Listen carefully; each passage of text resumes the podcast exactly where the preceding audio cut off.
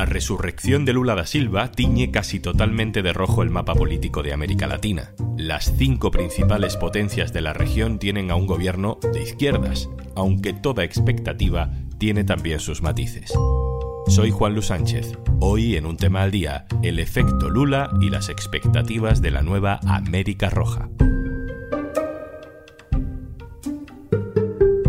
Una cosa antes de empezar. Hola, soy Juanjo de Podimo. Me asomo por aquí para recordarte que por ser oyente de un tema al día, tienes 60 días gratis de Podimo para escuchar miles de podcasts y audiolibros entrando en podimo.es barra al día.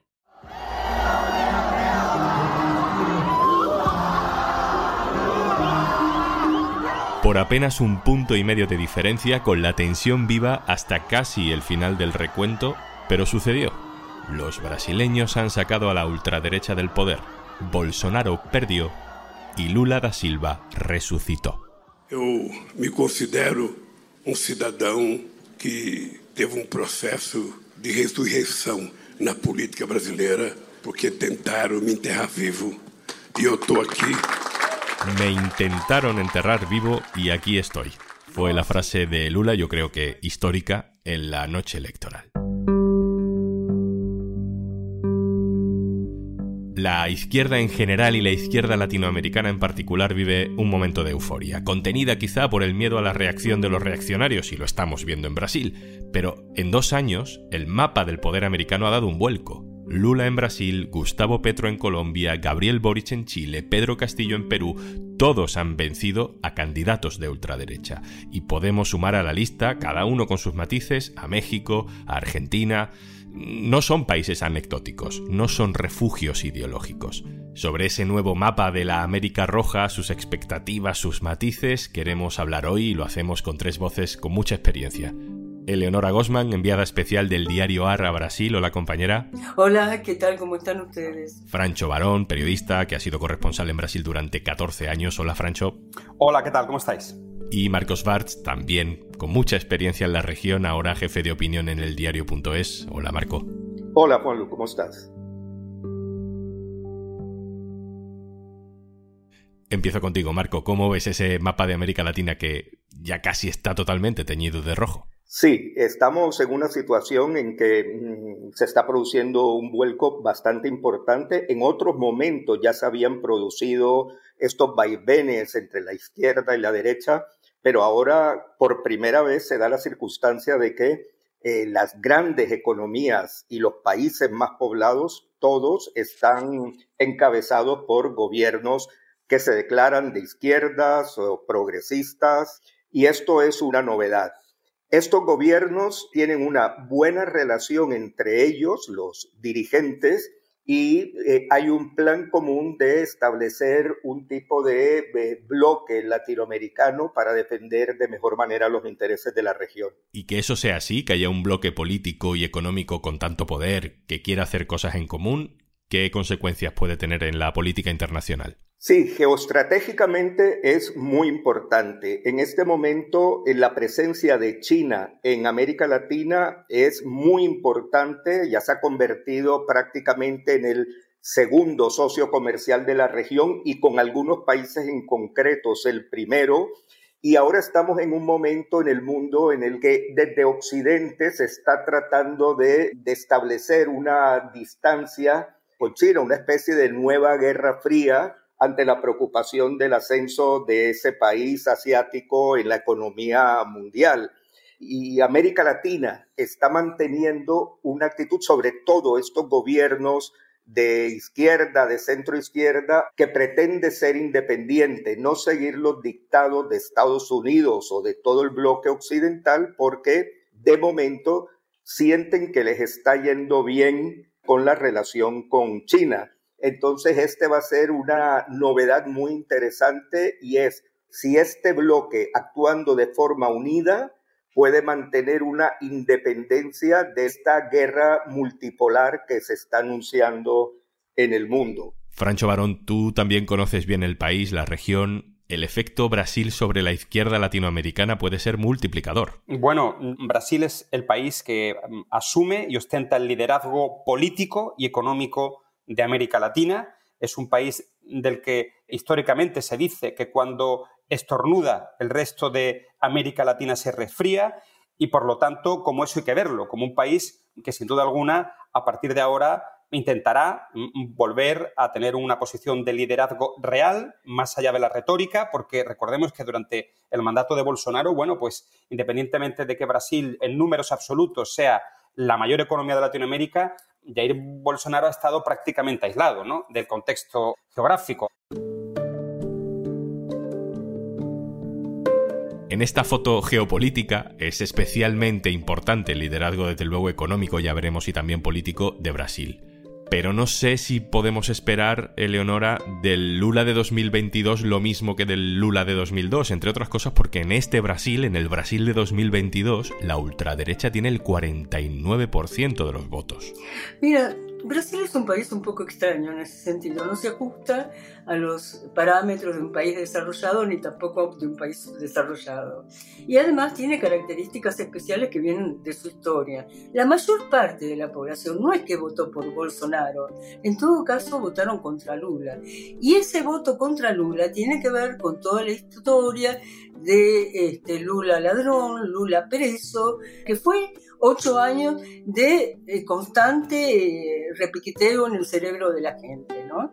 Y el otro factor que tiene peso es que gran parte de la votación de Bolsonaro tiene que ver con las regiones agrícolas.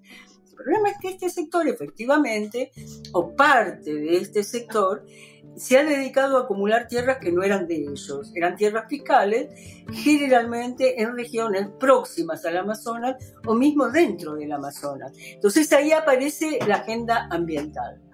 Ahí, ¿a quién votaron? A Bolsonaro. ¿Por qué? Porque los agricultores y los poseedores de tierra piensan que le iría mejor con Bolsonaro. ¿sí? Ahí es donde Lula va a tener que negociar con ellos, sin duda alguna. O sea que tú crees que en esta vuelta al poder de la izquierda en Brasil va a haber nuevos equilibrios diferentes. bueno, esto de que la izquierda vuelva al poder, eh, yo no coincido 100% con esa visión. Sería mejor hablar de centro-izquierda, porque realmente decir que lo ganó la izquierda es pensar que solo ganó Lula, y no fue Lula el que ganó solamente. Fue Lula con un conjunto de partidos que van desde la centro izquierda al centro y hasta el centro derecha inclusive, va a ser un gobierno muy amplio que va a incorporar todos los partidos que estuvieron en la coalición de la esperanza, que fueron 10 partidos, no es poco. Francho, ¿cómo ves tú esto? ¿Cuál crees que va a ser el tono ideológico del gobierno de Lula da Silva?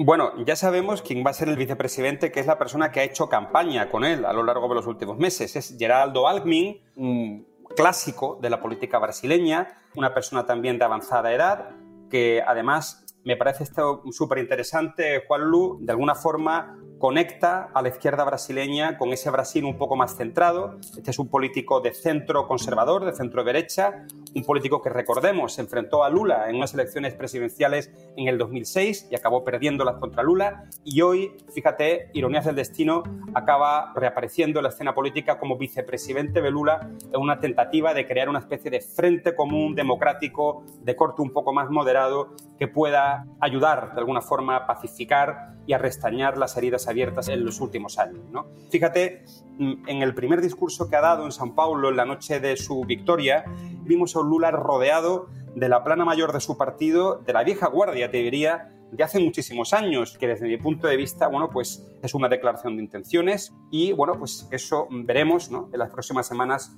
o los próximos meses cómo se resuelve, pero desde luego es algo eh, mm, ciertamente contradictorio.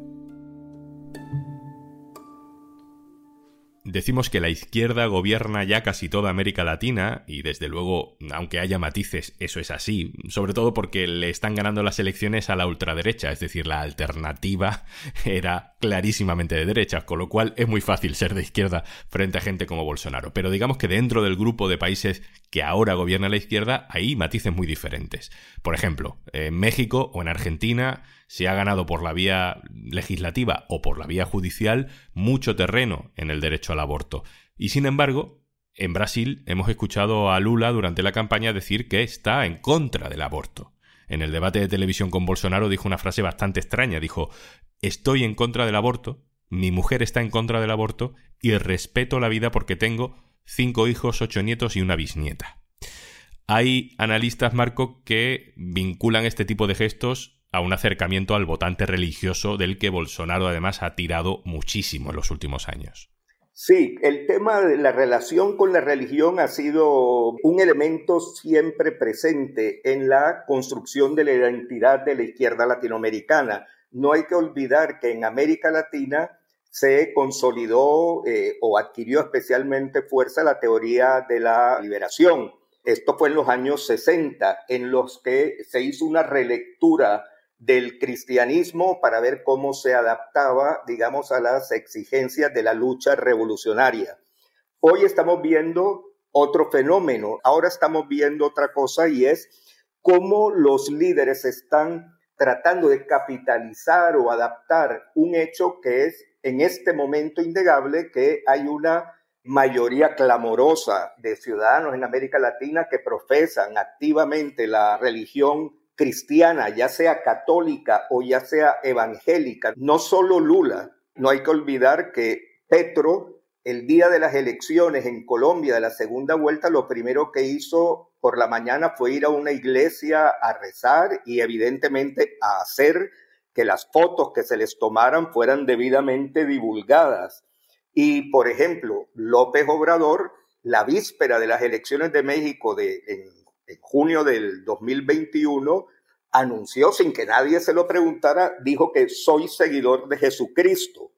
Entonces, él se cuidó de decir soy católico, porque al decir de Jesucristo, él puede ahí hacer guiños tanto a los católicos como a los evangélicos, que también creen en Cristo, aunque son otra corriente dentro del cristianismo. Hay un escritor que dijo una frase bastante interesante que la izquierda tiene el reto de decir, si normalmente se dice soy creyente pero no practicante, lo que se busca es decir soy practicante pero no creyente. Vamos a terminar en Brasil, Eleonora, y vamos a terminar con lo que está pasando mientras grabamos este capítulo. Hay carreteras cortadas, camioneros que están impidiendo el flujo del tráfico en vías fundamentales para la mm, vida económica y, y para la vida normal. En Brasil hay aeropuertos donde también está bloqueado el acceso. Bolsonaro ha tardado 48 horas en decir algo. Es verdad que lo que ha dicho es que cumplirá la constitución y que mm, facilitará la transición, pero también es verdad que no ha aceptado explícitamente la derrota. Mm, no sé, Eleonora, si podemos esperar alguna desagradable sorpresa de la ultraderecha en Brasil durante las próximas semanas, porque además Lula no toma posesión oficialmente hasta el 1 de enero. No hay chance en Brasil de romper con la institucionalidad.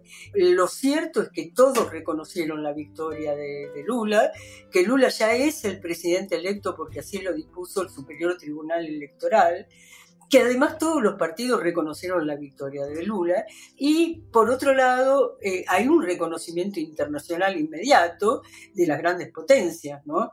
Estamos hablando de Europa por un lado y de Estados Unidos por el otro. Estamos hablando inclusive de Rusia, que se llevaba muy bien con Bolsonaro, ¿no?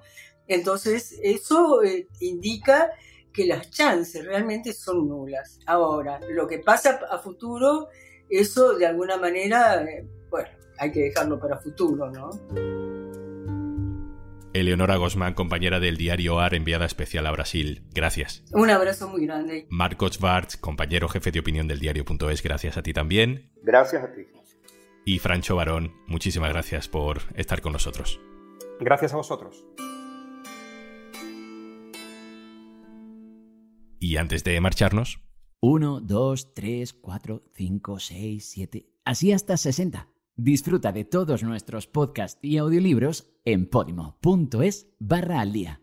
60 días gratis para que disfrutes de todos nuestros podcasts y audiolibros si te registras en www.podimo.es barra al día. 60 días gratis. Regístrate en podimo.es barra al día. Esto es un tema al día, el podcast del diario.es. Te puedes suscribir también a nuestra newsletter. Encontrarás el enlace en la descripción de este episodio. Este podcast lo producen Carmen Ibáñez, Marcos García Santonja e Izaskun Pérez. El montaje es de Pedro Nogales. Mañana, otro tema.